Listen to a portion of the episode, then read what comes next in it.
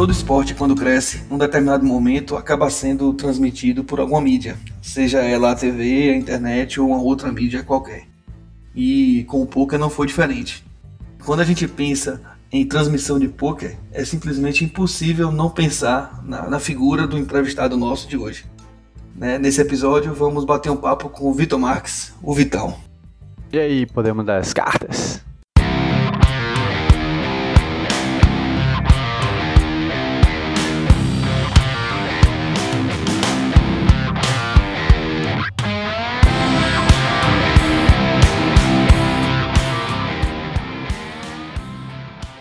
Bem-vindos ao 11 episódio do Hit Podcast. Aqui Vitão falando. Alô, você! Vou chamar meus amigos Rafael Pimenta e Murilo Barreto para dividir essa parada comigo. Fala, Vitão, tudo bom? É muito bom ser entrevistado por você. é, mentira! Fala, man, aqui é Murilo. Vamos gravar esse episódio hoje aí, massa entrevista com o Vitão. Grande satisfação estar com vocês.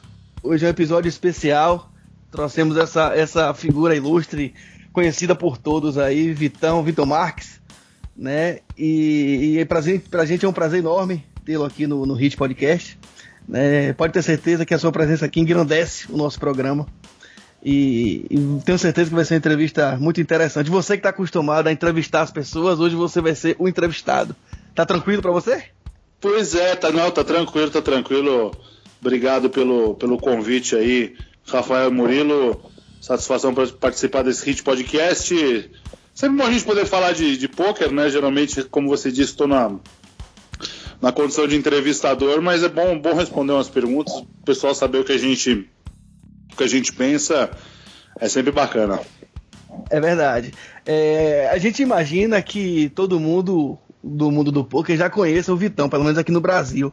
Já conheço o Vitão, mas assim, cumpre é, é, cabe cumprir a cartilha de apresentar o entrevistado. Para quem não conhece, eu vou fazer uma analogia aqui. Vitão está para o poker, assim como Galvão Bueno está para o futebol. Confere? ah, eu, eu, eu, gosto dessa comparação, sim. Muita gente não gostaria, mas eu gosto porque o Galvão é um grande narrador. Eu, eu, prefiro deixar o pessoal dizer para mim do que eu dizer que eu sou o Galvão Bueno, porque senão pode soar meio, meio arrogante, mas se o pessoal diz, eu não vou discordar, não. Eu gosto desse, dessa missão aí, vai. Não vou dizer que é, um, que é um rótulo e sim dizer que é uma missão, então tem que estar tá sempre fazendo bem aí pra galera gostar e ter repercussão e o poker tá, tá em alta. Sim, então vamos falar um pouco sobre quem é o Vitão, né, man? É, Vitor Marques, né? É o nome todo, né? Victor Gabriel Marques Zapata, meu nome todo, 35 anos, uh, quase 36 casado, sem filhos, né? Na verdade, um cachorro e dois gatos. É filho, né, man? Cachorro e gato é filho. É, é, é, é filho, dá, dá uma despesa danada, dá um trabalho danado também, é, e o, o amor é, é igual, né? Então é filho também. Murilo é... tem cachorro também aí, mas não é muito minha praia, não. Não gosta de cachorro, não? Pra ter em casa, não. Eu gosto do cachorro dos outros, sabe? Do cachorro dos outros, tá certo, tá certo. é diferente do filho, né? Que o filho a gente gosta mais do nosso do que do dos outros, né? Mas o, já o, o filho cachorro... eu tenho, já o filho eu tenho. O filho você já tem, tá certo? Eu vi que você falou antes da entrevista que você ia, ia trocar a fralda aí. Eu já, é, já, chego, com... já, já chego nesse estágio também. Mas é, então, eu. Com o bebezinho aqui. Pô, legal, pô, parabéns. O 35 anos, trabalhando com, com, com poker aí desde 2004, é, como jogador depois como, como apresentador, comentarista, narrador, repórter, mil e uma utilidades aí, é, desde 2009.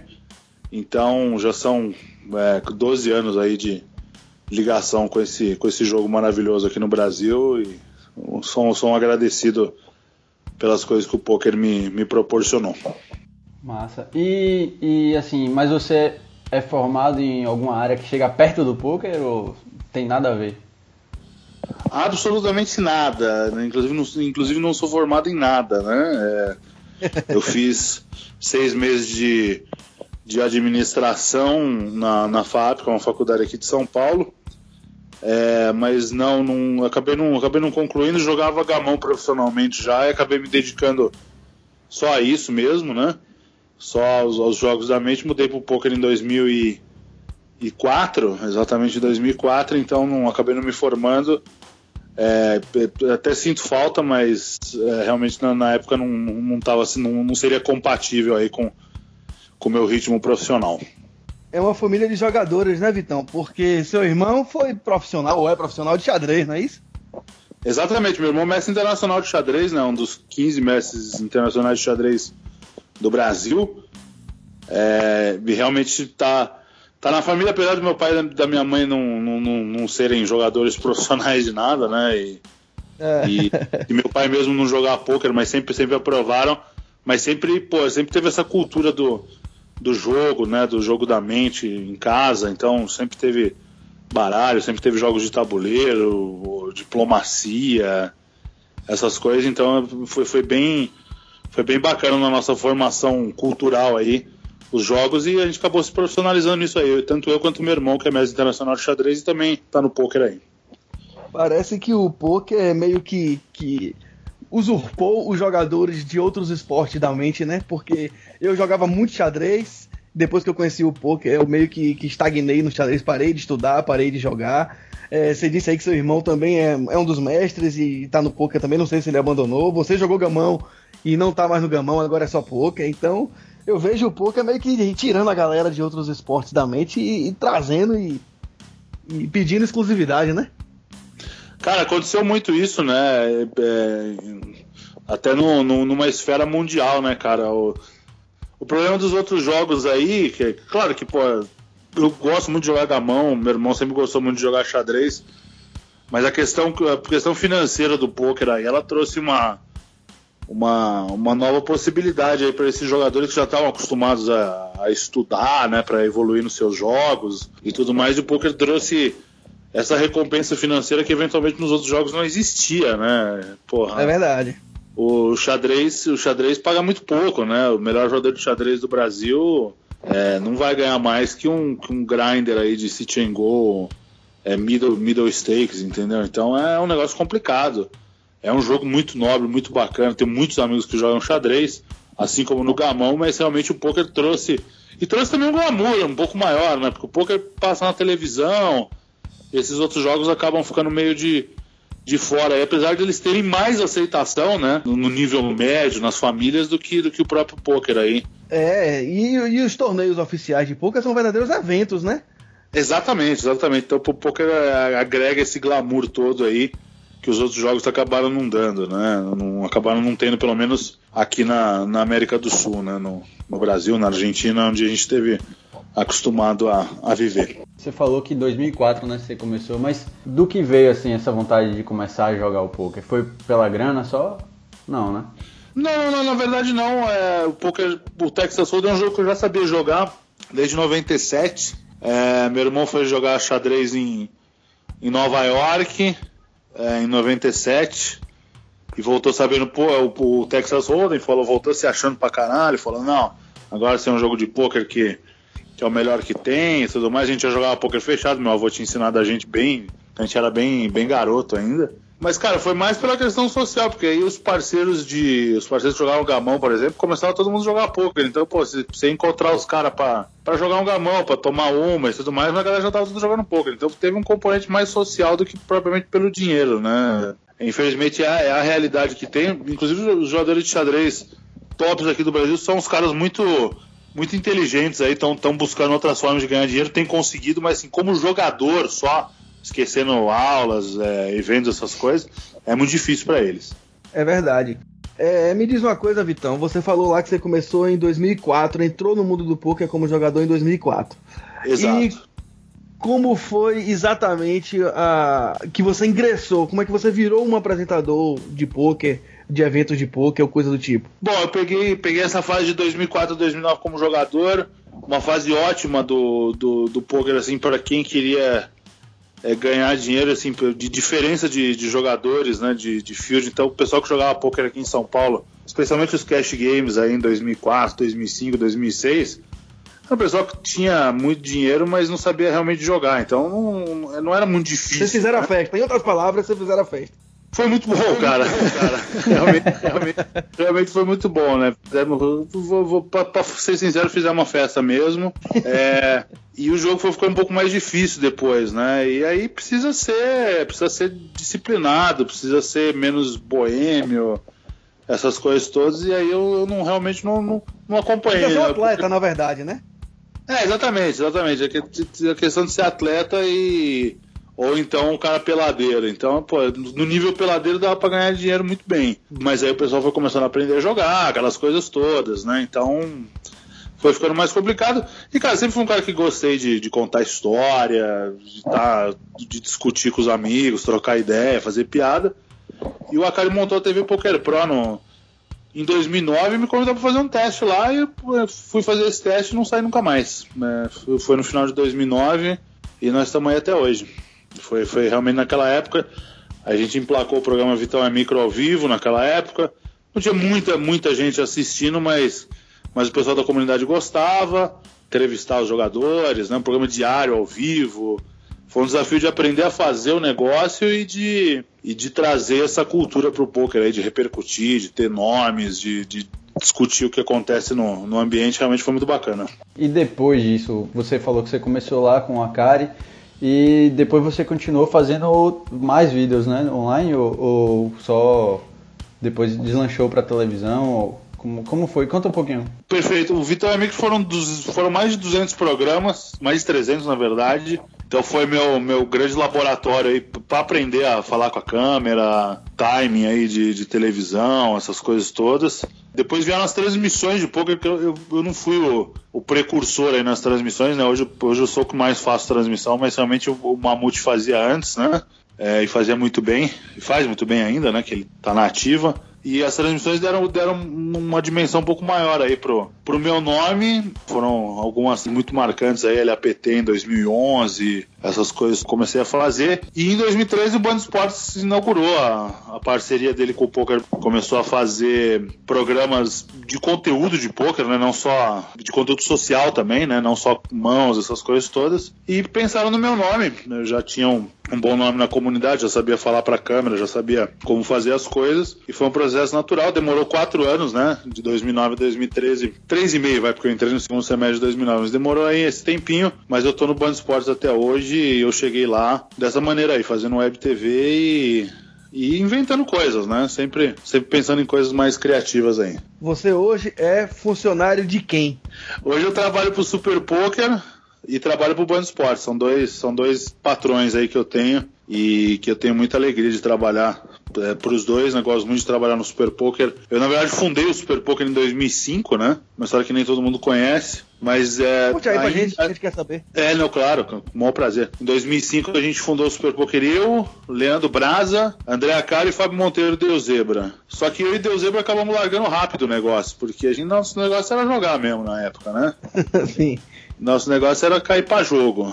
E o e Brasa e o, e o Akari acabaram ficando. Depois o Super Poker tomou uma, uma dimensão muito maior, né? Acho que até foi bom a gente ter saído, porque eu e o Zebra a gente era um pouco mais preguiçoso, né? Então a gente não, ia fazer o negócio andar tanto quanto ele andou. Mas é curioso porque eu fundei o, o site hoje eu sou hoje eu sou funcionário e, e, é muito bacana, muito bacana como se desenvolveu, como o Super Poker virou o, o maior meio de comunicação aí do poker brasileiro, em termos de credibilidade, de acesso e tudo mais, que ele chega na casa das pessoas pessoas, então tenho muito orgulho dessa história também. E em algum momento dessa, dessa trajetória eu fui rival do Super Poker também, porque a TV Poker Pro era um outro grupo, né? Eles se fundiram em 2013, mas então eu passei meio que por todas as fases aí, né? Eu fundei, virei rival e voltei a ser funcionário do Super Poker. Então eu tenho um orgulho muito grande e é uma, uma, uma passagem muito bacana aí na minha carreira. O Band Esportes também, desde 2013, muito legal trabalhar no Grupo Bandeirantes, é, não só por encontrar as paniquetes ali no corredor, mas.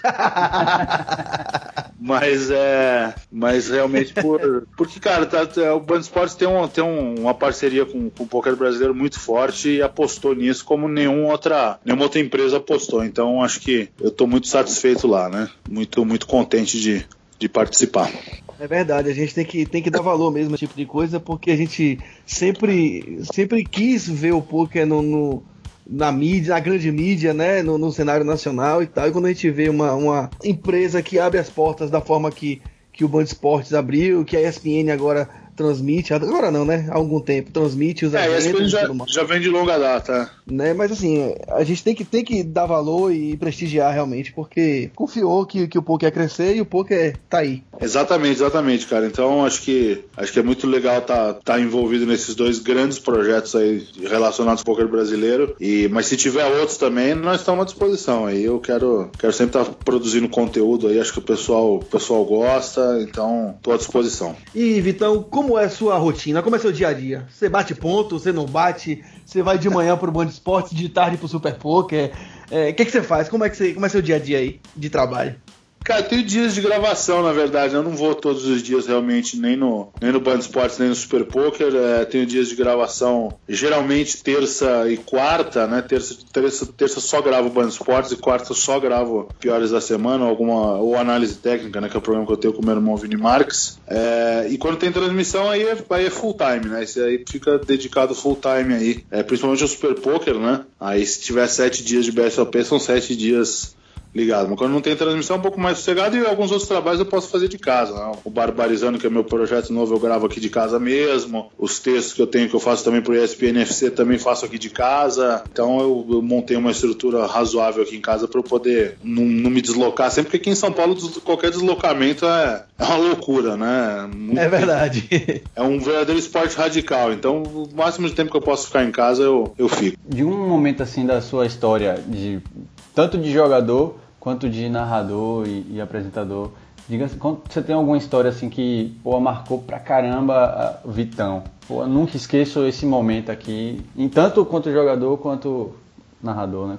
Comentarista. Ah, tem, tem, tem bastante, bastante história, cara. É, acho que o primeiro momento que me marca muito como jogador é a matéria que sai na revista VIP sobre, sobre mim, em 2005. É a VIP da Bandeirinha Ana Paula de Oliveira. Hum, sim. Outubro de 2005. Nessa mesma época saiu uma matéria no Clarim, que é o jornal da Argentina também, sobre meu irmão, os jovens jogadores de pôquer. E acho que o ponto alto aí da minha carreira de jogador vai ser ganhar o BSOP em 2006 em São Paulo, né, na cidade que eu moro, para 60 e tantos jogadores, mas na época o melhor field jogava o BSOP, hoje o melhor field joga, o pior também joga, né?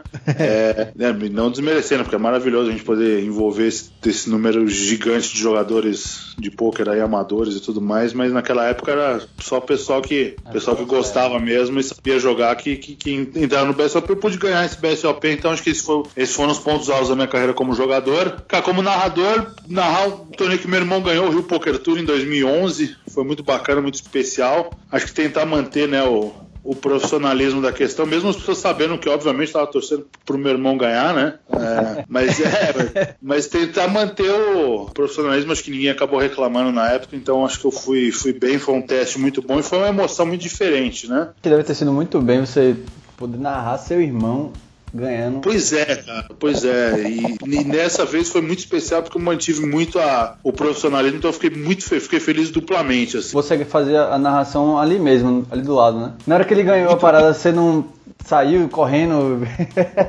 largou tudo, levantou. É tetra, é tetra! Na vontade que deu foi essa. Mas logo eu, eu, eu, falei lá minhas palavras, dei meu, dei meu parecer ali, depois já passei a bola pro comentarista fui dar um abraço no Mano Velho que ele merecia. E, e, foi um momento muito bacana. O, o, o, detalhe interessante é que o heads up durou duas mãos só, né? Então foi um sofrimento um pouco menor ali. Isso ficou marcado na minha carreira. Como também ficou o bracelete do Akari em 2011, um pouco menos como mídia, mais como cara próximo do Akari. E o bracelete do Decano de 2015 também, que aí o, ele acaba de ganhar o bracelete. Eu já tô com o microfone na mão ali entrevistando ele. Realmente foi um momento que eu não vou esquecer nunca. Acho que são, são os pontos altos aí da, da, da carreira. E situações engraçadas na, na vida, de comentarista também. Deve ter rolado várias também, né? Ah, rola, rola. É, rola bastante, bastante situação, né? A gente. Às vezes tem aquele negócio do, do, do microfone ficar aberto, né? Aquela coisa. e você acabar não sabendo, né? Então, porra, tem uma história em, em Foz do Iguaçu ali, no, no BSOP de Foz do Iguaçu, meu. o Vini, meu irmão, não vai ficar bravo se eu falar dessa história. O que acontece? A gente está fazendo o BSOP de Foz do Iguaçu em loco, né? Lá, lá no, no local do, do evento. Estamos eu, Vini e Vambam Martins, um grande amigo meu, uma pessoa fantástica. Estamos fazendo em três cada, cada turno de dois ali. O que acontece? Faço, eu vou fazer um, um bloco com meu irmão. Só que o pessoal, o pessoal falou de colocar a mesa do, do Ladies ali na, na mesa da TV, porque estava na mesa final. Então tinha uma estrutura um pouco mais turbo e a audiência ia gostar de ver, né? Sim. Só que assim, já estava na mesa final há muito tempo, né? E aí o que aconteceu? Aí foi pro intervalo pra gente voltar pro Ladies e aí o microfone acabou ficando aberto. E o Vini Marques, ele, o Vini Marques, com toda a sua sutileza, falou: olha, se não capar o baralho, não vai acabar hoje esse Ladies, não, viu? e aí foi aquela aquela cobrança. O pessoal ficou injuriado, a mulherada ficou injuriada e tudo mais. O pessoal achou engraçado e ele acabou saindo bem ali, se justificou e como ele tem credibilidade, acabou passando, mas foi um momento muito engraçado ali da. da engraçado hoje porque não deu merda, né? É, exatamente. Não, até na hora acabou, acabou dando bem menos merda do que a gente imaginava ali. É, o Vini não é um cara um cara machista, longe disso, na verdade. Foi, foi um negócio assim. Se fosse. Se fosse uma mesa final de homens também que estivessem jogando, ele e tivesse demorando, falaria a mesma coisa. E a gente já enfrentou muitas mesas finais muito duradouras aí, né? Eu, eu, lembro também uma mesa final de Masterminds que, que tava rolando, que, pô, tinha uma galera. Tinha mais gente dormindo ali na, no estúdio de transmissão do que trabalhando. Porque foi um negócio Iron Man, assim, foi foda. Mas só as histórias, as histórias de viagem também, né, que acontecem, né? Tipo, aquela zoeira, aquela zoeira que rola entre os amigos, o jantar, isso aí isso aí tem muita, muita, muita história bacana aí que a gente. Que a gente foi dava pra gravar mais uns três episódios desse podcast aqui, não dava né? Dava pra gravar, dava pra gravar. Passou muita gente boa, né, nas, nas transmissões. Na verdade, eu e Vini mais ou menos fomos ficando, mas passou, pô, passou Leonardo Bueno, passou Pedro Padilha, passou Ivan Bão Martins, Gabriel Otranto, Felipe Moraes, é, Caio Machado, Fábio Deuzebra, que também ainda estão. Então, pô, cada viagem é uma, uma história, uma uma brincadeira, um fato inusitado. É, é, é bem bacana, cara. É, realmente. Algum dia eu vou lançar um livro aí e vai ter essa história, mas também se precisar contar em algum outro podcast, eu estou à disposição. Aproveitando que você está contando causas aí, conta como foi narrar a Ramirada. cara, a Ramirada é um, é, um, é um capítulo à parte na minha história, porque o, o Ramiro é um cara maravilhoso, né? É, é um cara, cara fantástico, é que eu adoro que eu, que eu fiquei amigo dele depois da Ramirada, né? Descreve pra galera o que foi a Ramirada aí, porque tem gente que talvez não conheça o fato. Vamos lá, o, a Ramirada acontece na mesma final da primeira etapa do BSOP de 2013. É minha primeira transmissão de BSOP ao vivo, depois da, da fusão dos grupos aí, Super Poker e, e TV Poker Pro, o grupo Acari ali. E o que, que o que, que acontece? É, o Ramiro ele, ele vai numa mão contra o Luiz Carlos Luque, jogador do Mato Grosso, muito bom jogador, inclusive, é, que até brigou pelo ranking daquele ano. E o, o, Ramiro, se eu não me engano, ele tem par de três e o Luiz Carlos tem dame seis de paus. E no, no turn já bate a quarta carta de paus, né? Ou seja, é. o, o Luiz Carlos faz o flush, o flush na dama e o Camilo faz o flush no 3 ali, né? Desculpa, no turn bate a terceira carta de paus, mas o Luiz Carlos faz flush e no River bate a quarta carta de paus. Certo. E aí alguém da torcida fala, alguém da, to, alguém da torcida começou a comemorar, é, só que o Luiz Carlos não tinha torcida. E eu acho que o próprio Luiz Carlos ironizou o Ramiro ali, falando que o flush dele era maior. E ele saiu comemorando. Puxei maior. Falou, falou, é meu, garoto! Aquela coisa que ficou eternizada ali, o é meu garoto. E depois o Rob Gol foi lá falar pra ele, falou, você não ganhou. E aí ele ficou bravo, ele ficou bravo, tanto que ele não quis na mão pro, pro Luiz Carlos. Depois, claro, ele com a figura fantástica que ele é, acabou pedindo esfriou desculpa. a cabeça e tal. Isso, esfriou a cabeça e tudo mais, então aconteceu aquilo. Agora o ambiente daquela da Ramirada foi foi bacana porque o que estava acontecendo? Tava na mesa o Pedro Corrêa, que acabou ganhando a etapa, que é um cara muito bacana também, joga muito, né? E tava o Padilha. E tava um duelo entre as torcidas, né? Dos dois. É. Os dois estavam estavam polarizando ali a torcida. E o que, que acontece? O, a torcida do Pedro Corrêa estava muito grande, muito barulhenta e muito cachaçada também. E os caras estavam vendo live streaming ali também, né? Além de estar vendo em loco, estavam vendo live streaming e começaram a achar que eu tava torcendo pro Padilha. Então eles começaram a entrar números de me xingar ali. Entraram números de me xingar ali, deu um break ali que eu fui cobrar a satisfação deles. Ali falei, olha, não, não tô achando legal, não, não é bagunça aqui, não tô torcendo para ninguém.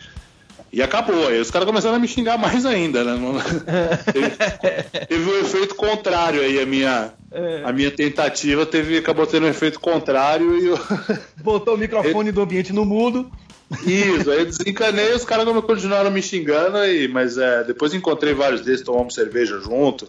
É do jogo, né? Você tá lá falando alguma coisa, você tá sujeito às pessoas julgarem aquilo que você tá falando, e acho que o comunicador que não entender isso tá, tá lascado, né? Tem que entender. É, exatamente. Faz parte da sua profissão.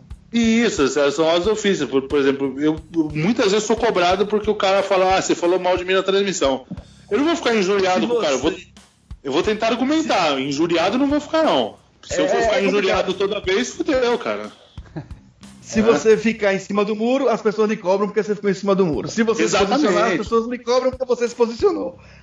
Exato. Aí liga o foda-se e vai trabalhar, né? É, melhor aceitar o que, é, que é um negócio da profissão mesmo e saber lidar com isso. Tentar argumentar sempre no respeito, né? Que as pessoas te respeitem e tudo mais. Mas não ficar crucificando as pessoas porque elas pensam isso, porque acho que é, acho que é parte, né? O cara tem o microfone aberto tá sujeito a, a críticas e elogios. Vitão, me diz outra coisa você é narrador ou você é narrador e comentarista? Porque eu vejo você fazendo as duas coisas. Normalmente, numa transmissão de evento esportivo, você tem as duas figuras separadas. Lá nos Estados Unidos chama, chama narrarista, mas não.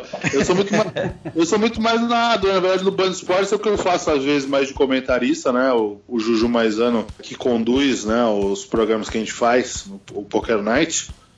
Eu acabo sendo mais comentarista, apesar de, de fazer a introdução, fazer o fechamento quando tá rolando o jogo, eu fico mais na função de, de comentarista. Mas nas outras transmissões, as transmissões ao vivo aí, que duram 10, 12 horas, eu tenho meus, meus comentaristas ali, o Vini, é, o Fábio Deuzebra, principalmente, hoje em dia.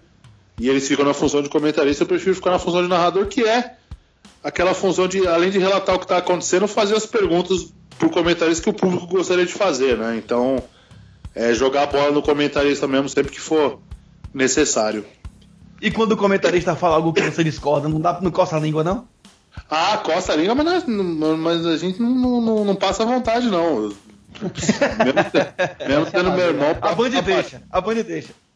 É, bota na parede mesmo e vamos, vamos pra cima. Acho que é legal, sempre sendo no respeito, né? Sem perder o respeito, mas é legal ter o, o debate ali, né? No, no ar, né? Acho que, acho que pra quem tá assistindo fica legal é você ter um nível técnico para contrapor o que o comentarista está falando, pedir para ele, ele mostrar mais coisa, né? E os comentários que a gente tem são, que, que eu trabalho pelo menos, são, são bem capazes disso e entendem isso numa boa.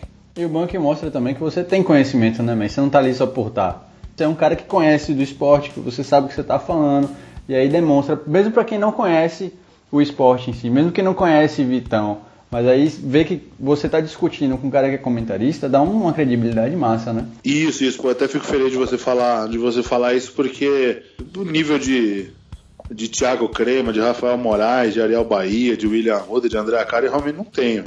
Mas é, eu passei cinco anos da minha vida ganhando dinheiro nas mesas de pôquer e, e efetivamente ganhei dinheiro, né? Não, não, não reduzo quem não fez isso, mas é, até porque pô, a gente tem o Ari Aguiar e o Sérgio Prado, por exemplo, que são grandes comunicadores, mas que nunca foram profissionais de poker e que eles fazem o trabalho deles muito bem. Mas é, eu prezo muito por isso, por pelo menos saber daquilo que tá, do, do que estou falando, para passar uma credibilidade para quem está assistindo. Acho muito, muitíssimo importante esse, esse enfoque técnico aí e tento me atualizar o máximo possível aí, participando de discussão de mão, pensando nas mãos, jogando, jogando poker que eu jogo hoje como, como amador, como um tiozão amador, mas sempre pensando nesse, nesse lado técnico aí é sempre bom. Mas você falou aí de hoje em dia joga, é, como jogador, virou mais um hobby a parte de jogo, né?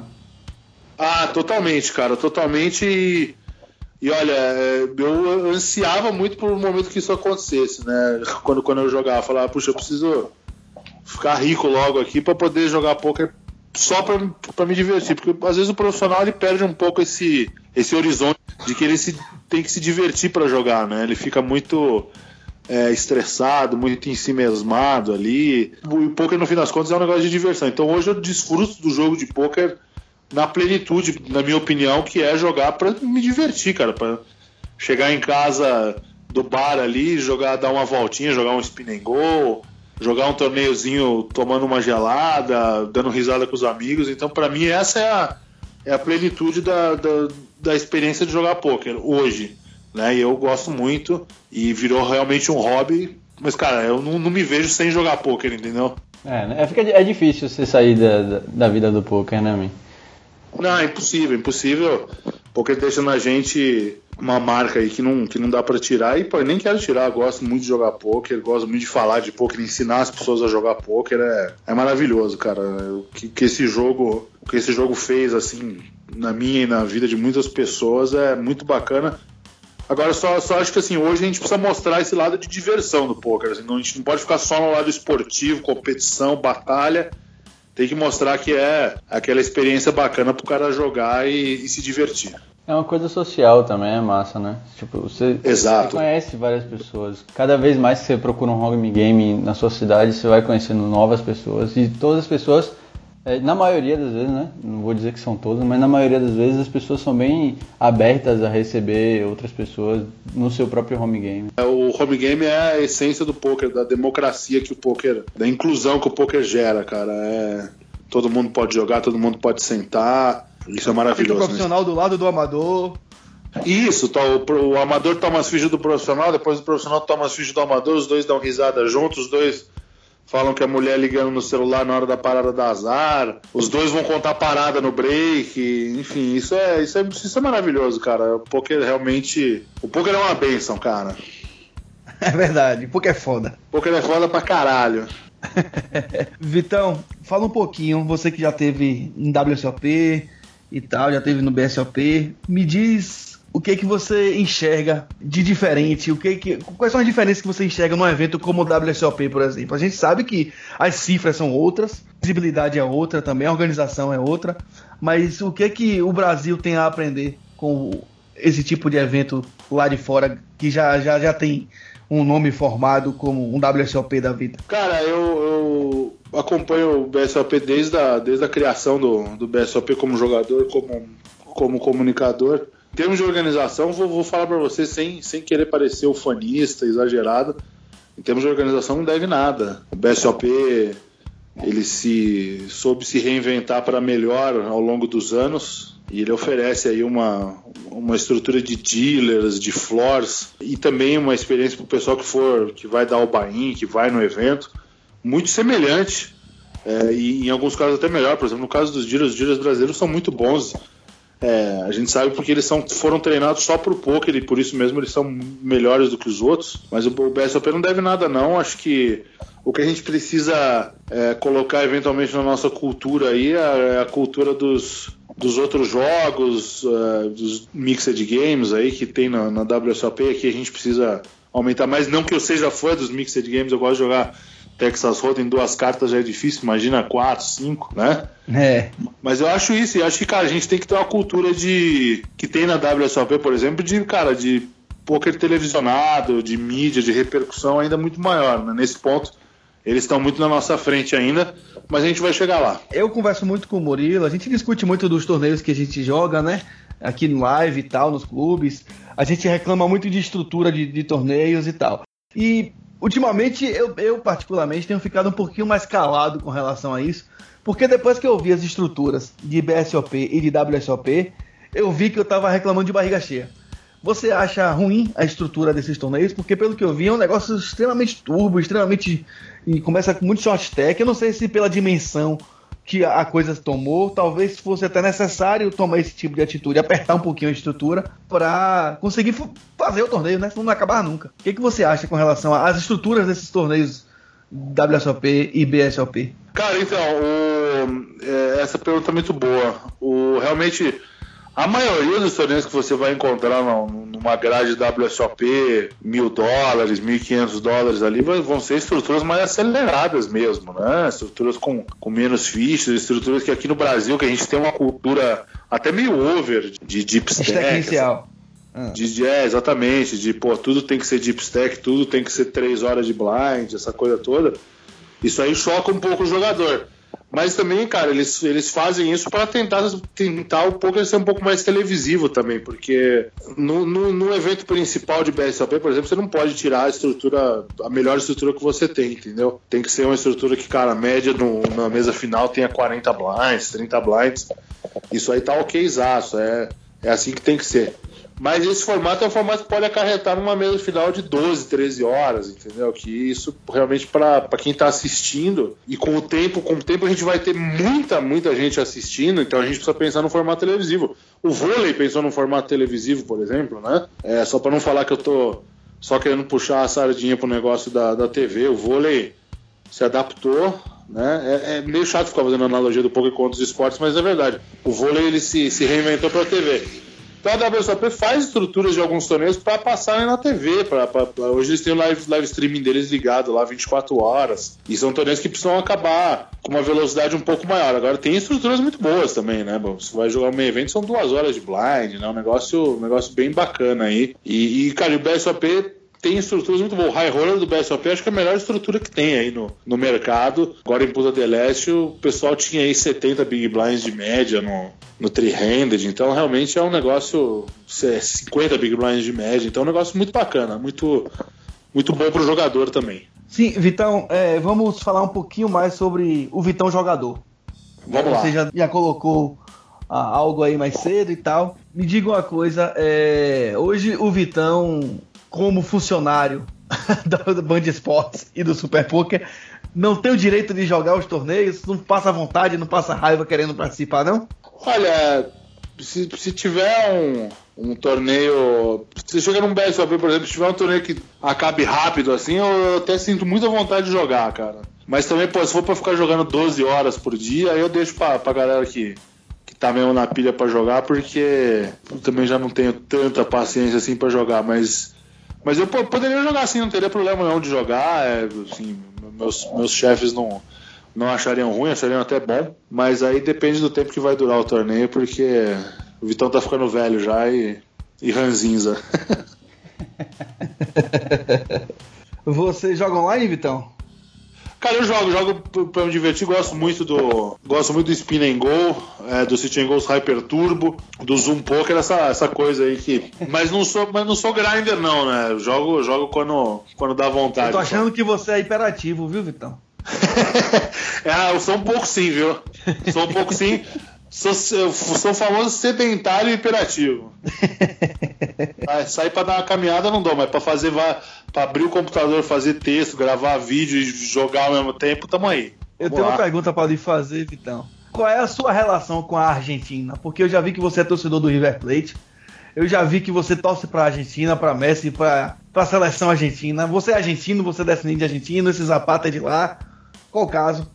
Isso, isso. Eu sou, tenho, tenho ascendência é, Argentina, morei na Argentina há muito tempo, de criança até quase o fim da minha adolescência, e tenho minhas referências de, de esporte são todas de lá, na verdade. Apesar do meu pai ter sempre feito campanha contra isso, meu pai que é brasileiro. meu torcedor do São Paulo, ter feito sempre campanha contra, mas, mas não dá. Sou torcedor fanático do River mais de uma vez na minha vida, mais de cinco vezes na minha vida fiz loucura para ir assistir o time, gastei dinheiro e, e, vou continuar fazendo, não me arrependo. É, é assim, cara, é uma relação muito visceral. Né? Eu sou brasileiro, eu tenho, tenho, tenho essa, essa consciência, mas eu sou brasileiro criado na Argentina. É, Desculpa aí, né? É, aquelas referências de, de quando você tem, vai, 6, 7 anos de idade, até a sua adolescência, as minhas são todas de lá. Apesar de eu sempre estar, estar em contato com o Brasil, e amar o Brasil também, né? Não, não tenho nenhum problema com o Brasil, muito pelo contrário, eu amo, eu amo o Brasil, é o país que eu quero morar para sempre, né? Já cumpri minha fase argentina, mas os meus 10, 11 anos lá me deixaram muitas coisas boas, muitas coisas bacanas e são referências que eu mantenho e quero levar para para minha vida toda. E aí vez ou outra vai lá visitar o River, né? Vou, vou, vou, faço aquela loucura, parcelo, peço dinheiro emprestado, estamos sempre lá. Fica rezando pra, pra Band levar você pra lá pra fazer alguma gravação. Isso, e se tiver coisa lá, a gente já dá um jeito. É assim, cara. E já é tá assim. fazendo lobby pro BSOP que que inaugurou no Uruguai, já dá um pulinho no que vem na Argentina. Pô, na Argentina, melhor ainda, nós vamos lá pro Monumental, depois vamos fazer o BSOP sem voz, mas vamos fazer. Vitão, o caso é o seguinte, eu vou lhe fazer um pedido aqui, em nome de todo, toda a comunidade do poker. Não acabe com o piorão, pelo amor de Deus. Eu vi você dizendo outro dia, um tempo atrás, que o piorão ia acabar, que era a última temporada. Não faça isso, por favor. Não, não é pra acabar com o piorão? Não é pra acabar com o piorão. Cara, eu. Não, o piorão é meu filho favorito, na verdade, né? Eu ainda não tenho filhos mas o, o Piorão é como se fosse um filho para mim. É, então você imagina a dor no coração com que eu falei que o Piorão ia acabar. Muita gente falou, ah, foi só joguinho de cena. Não foi, na verdade, sim. O Piorão me custa muito para eu, pra eu, pra eu fazer o Piorão. É, é muito bom, mas ele me, me custa muitas horas, assim, mas é muito bom, é, é o que eu mais gosto de fazer. E eu só pensei realmente bota, em. Bota um, um mexão nessa zorra e terceiriza, rapaz. é, então, eu, eu, sou meio, meio alheio, eu sou meio alheio, não, meio arredio aí aos merchando piores da semana, mas eu tô mudando minha cabeça um pouco. Mas o. Mas aí, como, como diretor que tava ia sair, eu falei, pô, acho que talvez seja a hora de acabar, porque, pô, o cara é muito meu parceiro e tudo.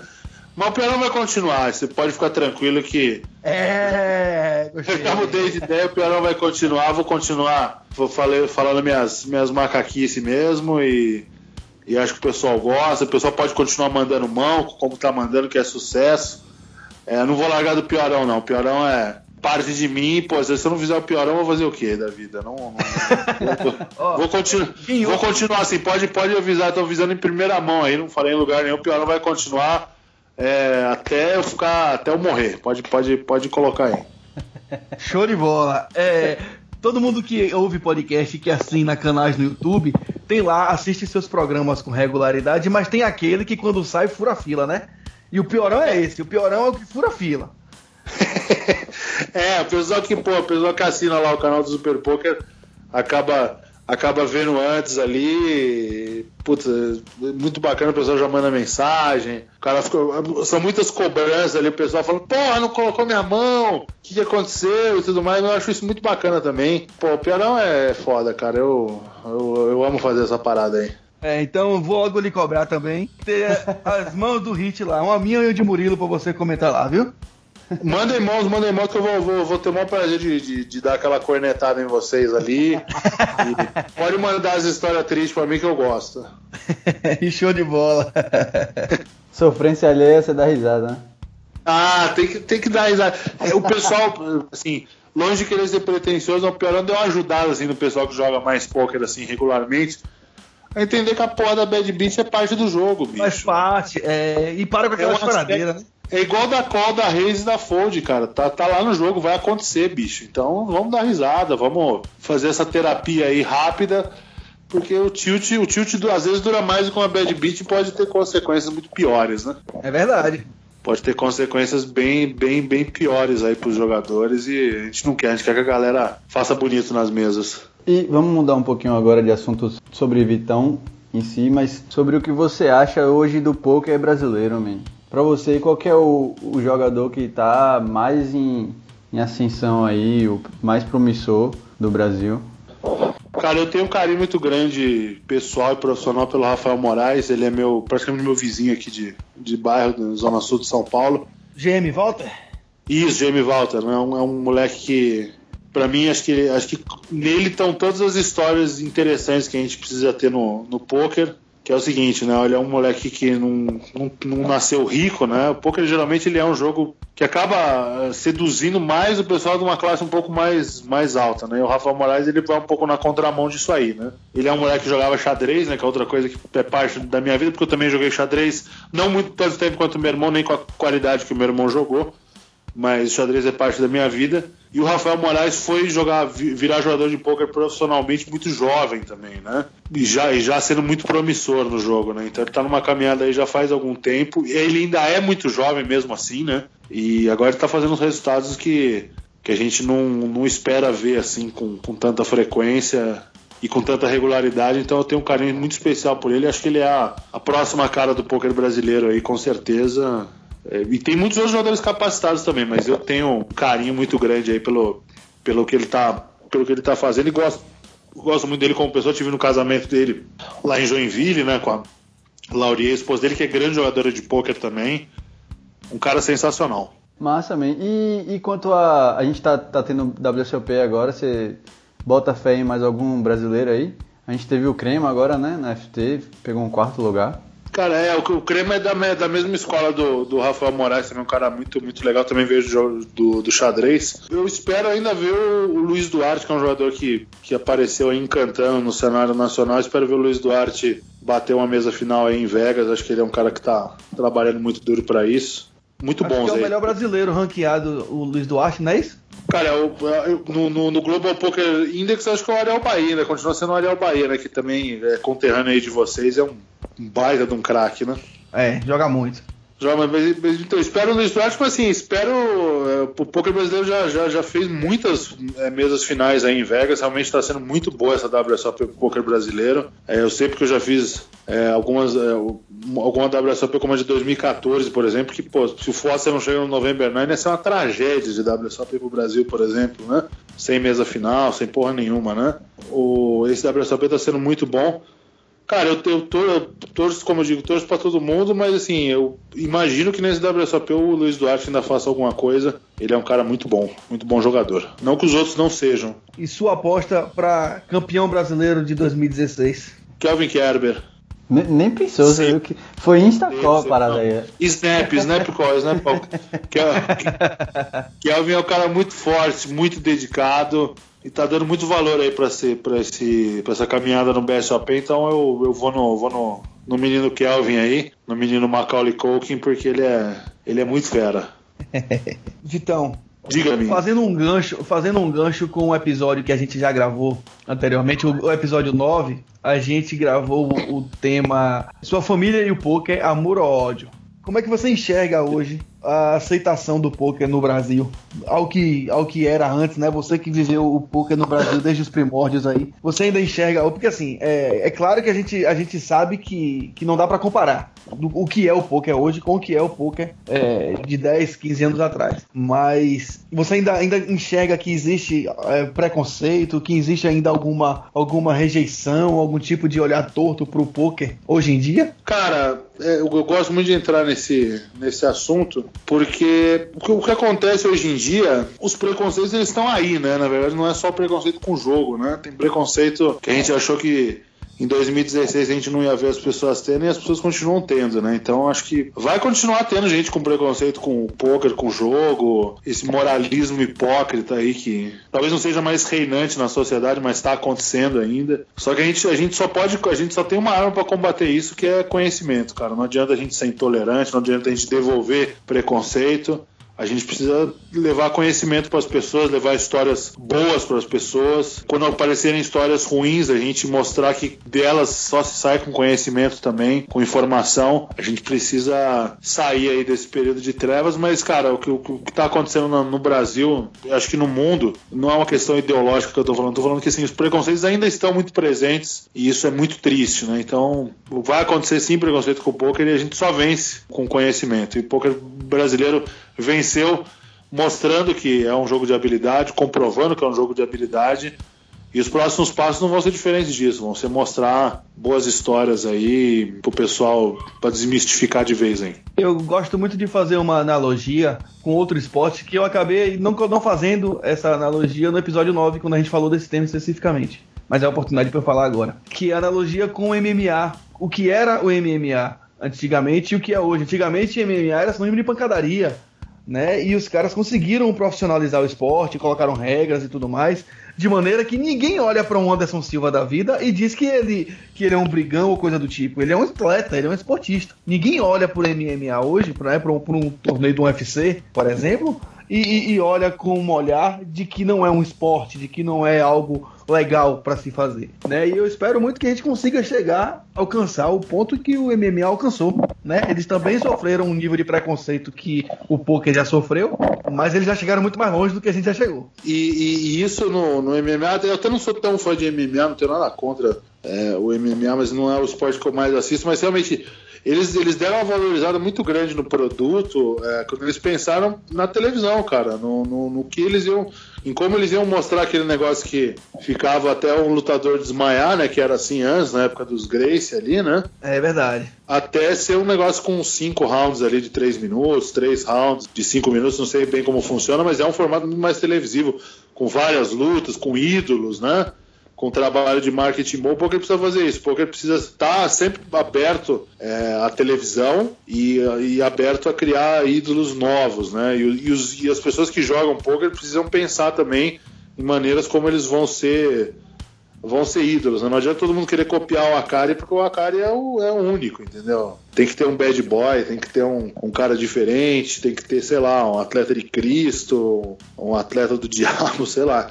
Tem que ter uma coisa, uma coisa mais né? plural aí. Não adianta todo mundo querer copiar o Akari porque não vai dar certo, entendeu? A gente precisa de vários ídolos. O MMA tem vários ídolos. Tem o Anderson Silva, que é um estilo né, que é um estilo mais bad boy, assim, de, de repente tem, sei lá, o Vitor Belfort, que é um cara mais religioso, digamos assim, isso tudo dando exemplo, né, eu nem sei se eu tô falando coisas que correspondem à realidade, mas dando um exemplo que os esportes, eles, eles se, se sustentam nos seus ídolos, mas nem sempre seus ídolos são iguais ou pensam, pensam de maneira igual. É, não, e você falou uma coisa certa, porque, tipo, é, por exemplo, no MMA, MMA os caras colocaram regras para que a coisa fique realmente mais palatável para quem tá assistindo e para quem e, não conhece. Pô, todo mundo vai ver tipo, no bar o MMA, cara. Pouco pode acontecer também. Se a gente conseguir formatar ele direitinho, dá certo, entendeu? É, tipo, não pode dar chute no ovo, não pode enfiar o dedo no olho, não pode dar burro no pescoço. Tem classificação se o cara infringir essas regras. Porque, tipo, imagine que merda é se um cara morre ou se o cara fica tetraplégico numa transmissão ao vivo. Né? Pois é. Então, pois é. eu imagino Como que a, a, aquela quebrada de perna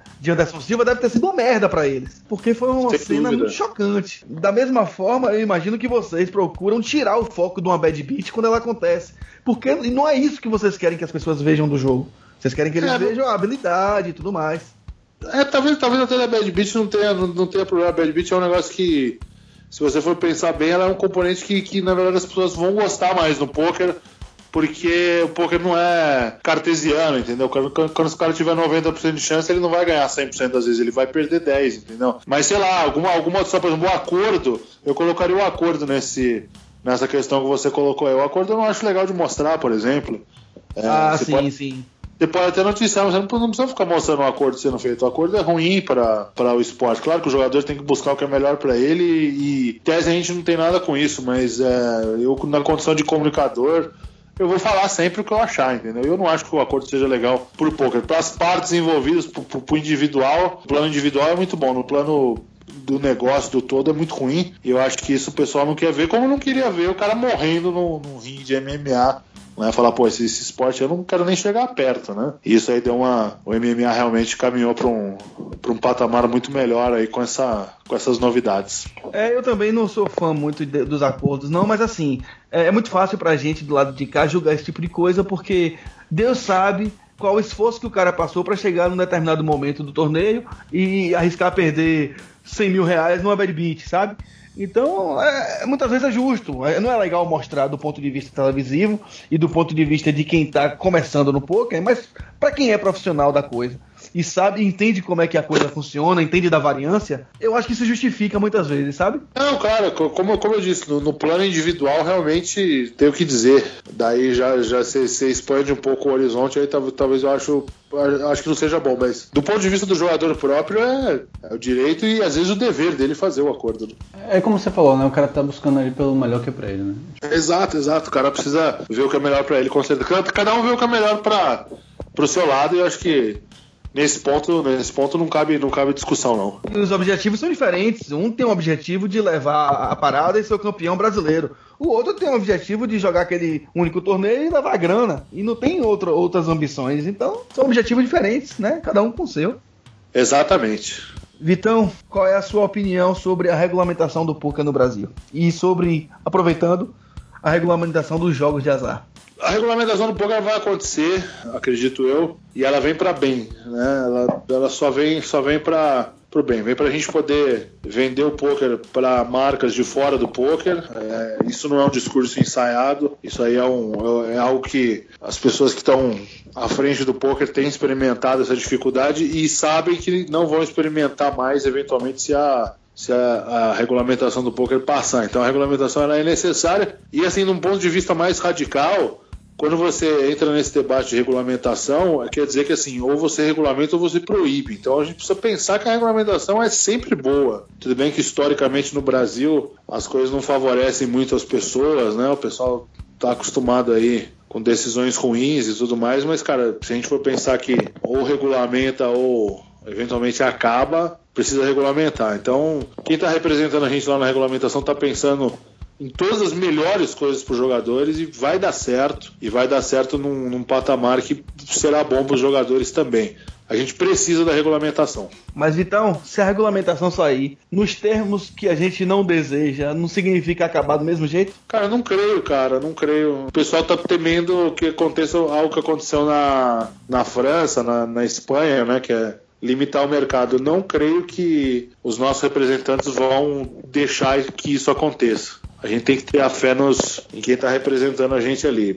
Podemos ter surpresas, mas acho que não, não, vai ser o caso, não. Claro que se acontecer não vai ser, não vai ser bom, mas eu tenho certeza que a, a briga é para que não aconteça, para que a regulamentação passe longe de ser uma regulamentação que vá, vá restringir o mercado, vá limitar o mercado. E também ajuda a evolução também, né? O crescimento do, do poker, né? O conhecimento geral da população. Exato, exato. Vai, vai, vai romper muito, muitas barreiras aí que a gente já rompeu, apenas mostrando que é habilidade, mas vai, vai mostrar que, cara, tipo, tá dentro da lei, tá regulamentado, tem regulamentação própria, tem tributação, gera emprego, gera renda para o país. Então, a gente não pode fugir da, da regulamentação e eu tenho certeza que estão lutando para que a regulamentação não saia de nenhuma maneira que vá prejudicar o, o cenário do poker brasileiro. E, cara, a regulamentação dos jogos de azar, é, eu acho que tem que vir também, porque é muita hipocrisia, cara. A gente está num país que, que gosta de jogar, onde é, eventualmente as pessoas que têm um problema com o jogo já sejam um caso de saúde pública e o governo não está ganhando com isso. E o jogo acaba ficando na mão de, de pessoas duvidosas aí. Então acho que a gente tem que tem que lutar pela regulamentação, porque acho que nesse ponto acho que o Estado não tem que intervir na, no desejo da pessoa de fazer o que ela quiser com o dinheiro dela, com a vontade dela. Então, isso não é nenhum comentário político, é um comentário pessoal meu. Acho que tem que se legalizar os jogos de azar, sim, cassino e tudo mais. Isso vai gerar emprego, oportunidade e também sair da, da, da área cinza, sair desse limbo que os jogos ficam aí, desse moralismo ridículo que a gente tem provinciano que a gente tem no Brasil, isso precisa acabar de vez. É, grandes países eu... têm, né? O, o, os cassinos e tudo mais, né? Tipo, pô, se os grandes países têm, por que, que a gente não pode? Pois é, a gente, já, a gente já venceu no poker sem os cassinos, isso foi muito difícil. Agora, cara, com os cassinos a gente pode fazer muito mais ainda. A gente pode fazer muito mais, pode fazer muito mais por regiões pobres, esquecidas aí pelos, pelos governos, infelizmente né, como, como acontece nos Estados Unidos, ervas indígenas e tudo mais. Então é a hora de, de mudar um pouco essa consciência, virar a página e seguir, seguir adiante para melhor. Eu entendo a preocupação de alguns deles com relação à, legalização dos jogos de azar do ponto de vista jurídico, porque de fato, se a coisa for mal feita, eh, pode facilitar muito, por exemplo, a lavagem de dinheiro. Mas assim, foda-se, é o trabalho deles. O que, que facilita a lavagem de de, de dinheiro no Brasil hoje. Não, é, tudo bem. Mas assim, é, é porque assim, é, é um dinheiro que é, entra, a preocupação é super válida. Né? Eles Sim. não têm como fiscalizar a entrada de dinheiro no cassino, nem como dizer que foi mais ou que foi menos. Então é muito complicado. Mas assim, fodam-se. O, o, trabalho deles é esse, e eles têm que arrumar uma forma de fiscalizar a coisa. Né? As igrejas da mesma forma. O dinheiro entra nas igrejas e ninguém sabe como é que o dinheiro entra. É, eu, eu, não queria entrar nessa parte das igrejas, mas já que você falou, esse é outro ponto, entendeu? A gente precisa, precisa superar isso de vez, entendeu? Realmente, é, é. vai no que você falou.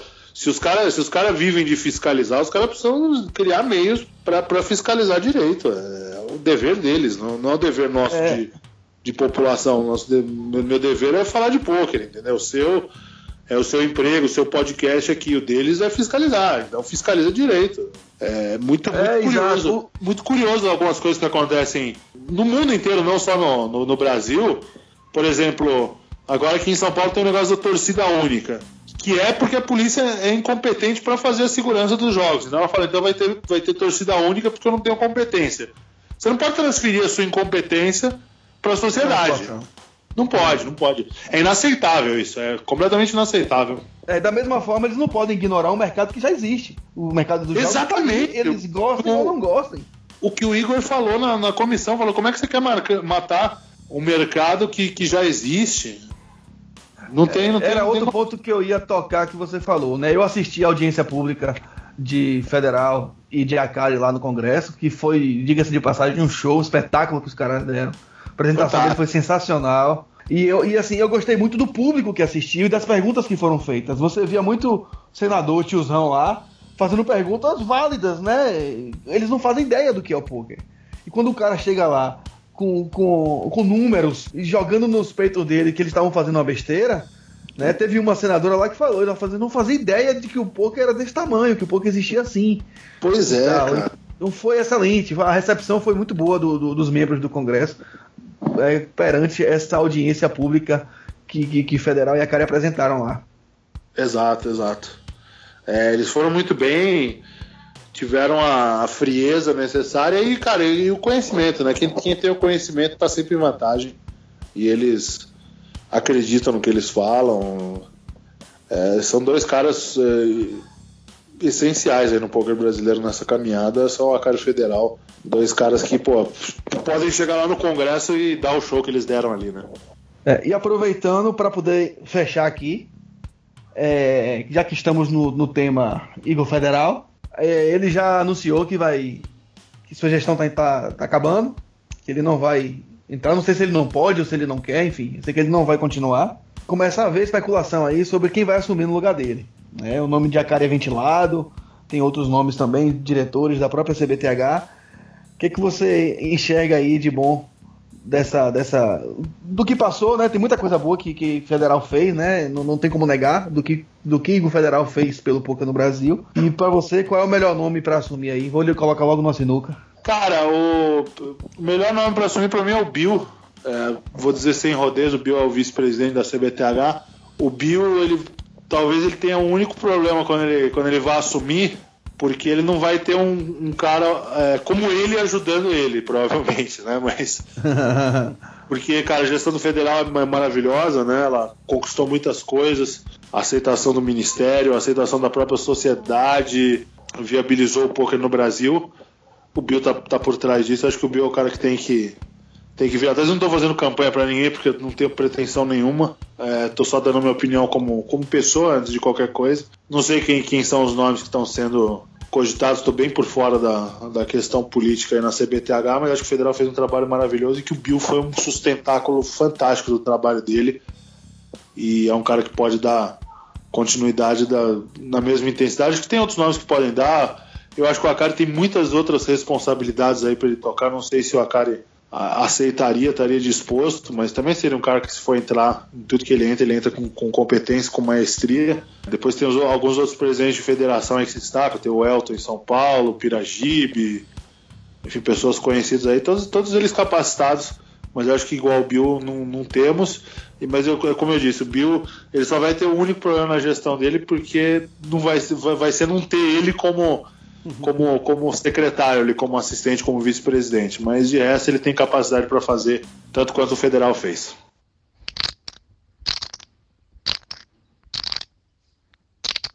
Vitão, foi um, um, prazer imenso ter você no Hit Podcast. É, não temos como lhe agradecer, você foi receptivo desde o início né, ao nosso convite. A gente agradece demais sua presença. Murilão, se quiser deixar algumas palavras aí para o Vitão. Pô, meio mais do que agradecer, não tem como, né? O cara é o mito do poker. Antes de encerrarmos, é, gostaria de informar nosso canal de contato. No Facebook nós somos facebook.com.br hitpodcast. No Twitter nós somos arroba hitpodcast. No Instagram nós somos arroba hit underline podcast.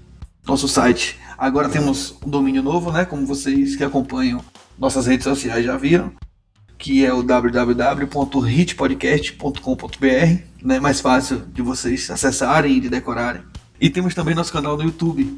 Procure por Hit Podcast no YouTube e você vai encontrar nosso canal por lá com todos os nossos episódios também. É, é a galera lembrar também que pode acessar nossos artigos né, no nosso site. E aí a gente também já agradecendo aqui nosso novo participante, David, tá aí fazendo um novo artigo pra gente, trazendo aí quinzenalmente artigos da nossa área aí de poker, né? Fazendo um ótimo trabalho. Aproveitando para poder dar as boas-vindas a ele, né? Que a gente já entrevistou ele no episódio 4 e agora ele faz parte da, da equipe, né? Produzindo conteúdo pra gente aí. Então, quem não teve a oportunidade ainda de ler nossos artigos, leia.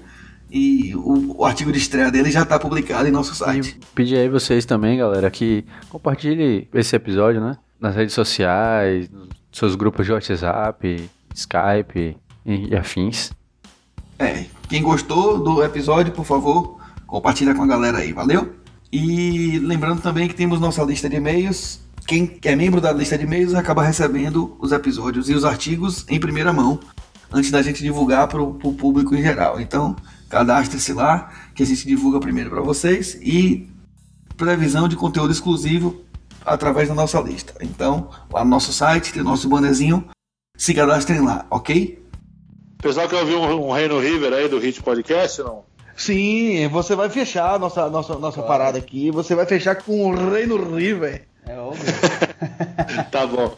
Bom, vou, quero, quero agradecer vocês aí, é, parabenizar pelo trabalho, obrigado pelo espaço, eu gosto muito de falar de pôquer, estou sempre à disposição, nem sempre às vezes com, com o tempo que eu gostaria de ter, mas, mas falar de pôquer é, é a melhor coisa que tem.